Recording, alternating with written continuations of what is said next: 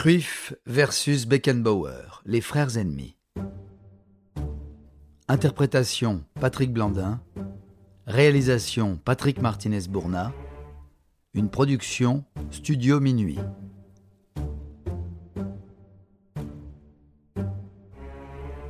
Johan Cruyff, décédé le 24 mars 2016, est probablement la personne qui a eu le plus d'influence sur le football moderne. Par son immense carrière de joueur puis d'entraîneur de l'Ajax d'Amsterdam au FC Barcelone, en passant par la sélection hollandaise, l'attaquant néerlandais a profondément impacté le jeu. En tant que joueur, il a été une légende des années 70, gagnant de nombreux titres, dont trois fois la Coupe des clubs champions, ancêtre de l'actuelle Ligue des champions. Comme entraîneur, il a révolutionné le style du football, parvenant à sublimer un football total dont les plus grands s'inspirent encore aujourd'hui, et faisant passer Barcelone dans une ère nouvelle au début des années 90.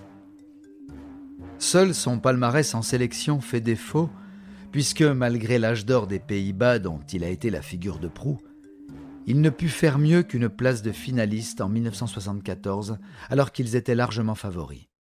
Cette finale, Cruyff et ses coéquipiers la perdent face à l'Allemagne de l'Ouest et son capitaine, Franz Beckenbauer. Le Kaiser, légende du Bayern de Munich, est l'autre star du football européen dans les années 70. Meneur de jeu, il reculera en défense au fil de sa carrière tout en restant un meneur d'hommes, capitaine en club et en sélection.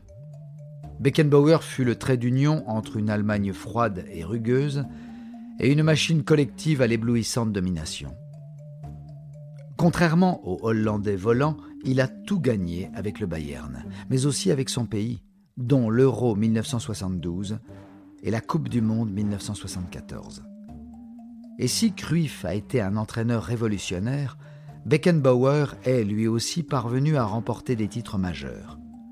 À Cruyff, la Ligue des Champions en 1992, à Beckenbauer la Coupe du Monde en 1990. Il faudra attendre Didier Deschamps pour revoir quelqu'un gagner la Coupe du Monde à la fois comme joueur, puis comme entraîneur. Trois ballons d'or pour Cruyff, deux pour Beckenbauer. Les deux hommes ont brillé sur les terrains et sur les bancs de touche, mais cette rivalité se transforma en amitié. À l'annonce du décès de Cruyff, Beckenbauer l'a désigné comme un frère. Rivaux sur le terrain, les deux hommes étaient fortement semblables par bien des aspects. Deux leaders et deux génies du ballon rond.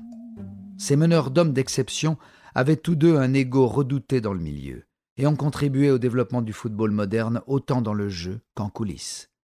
L'Allemand fut le premier à se doter d'un agent, tandis que le Hollandais a tenu tête à Adidas, sponsor de sa sélection.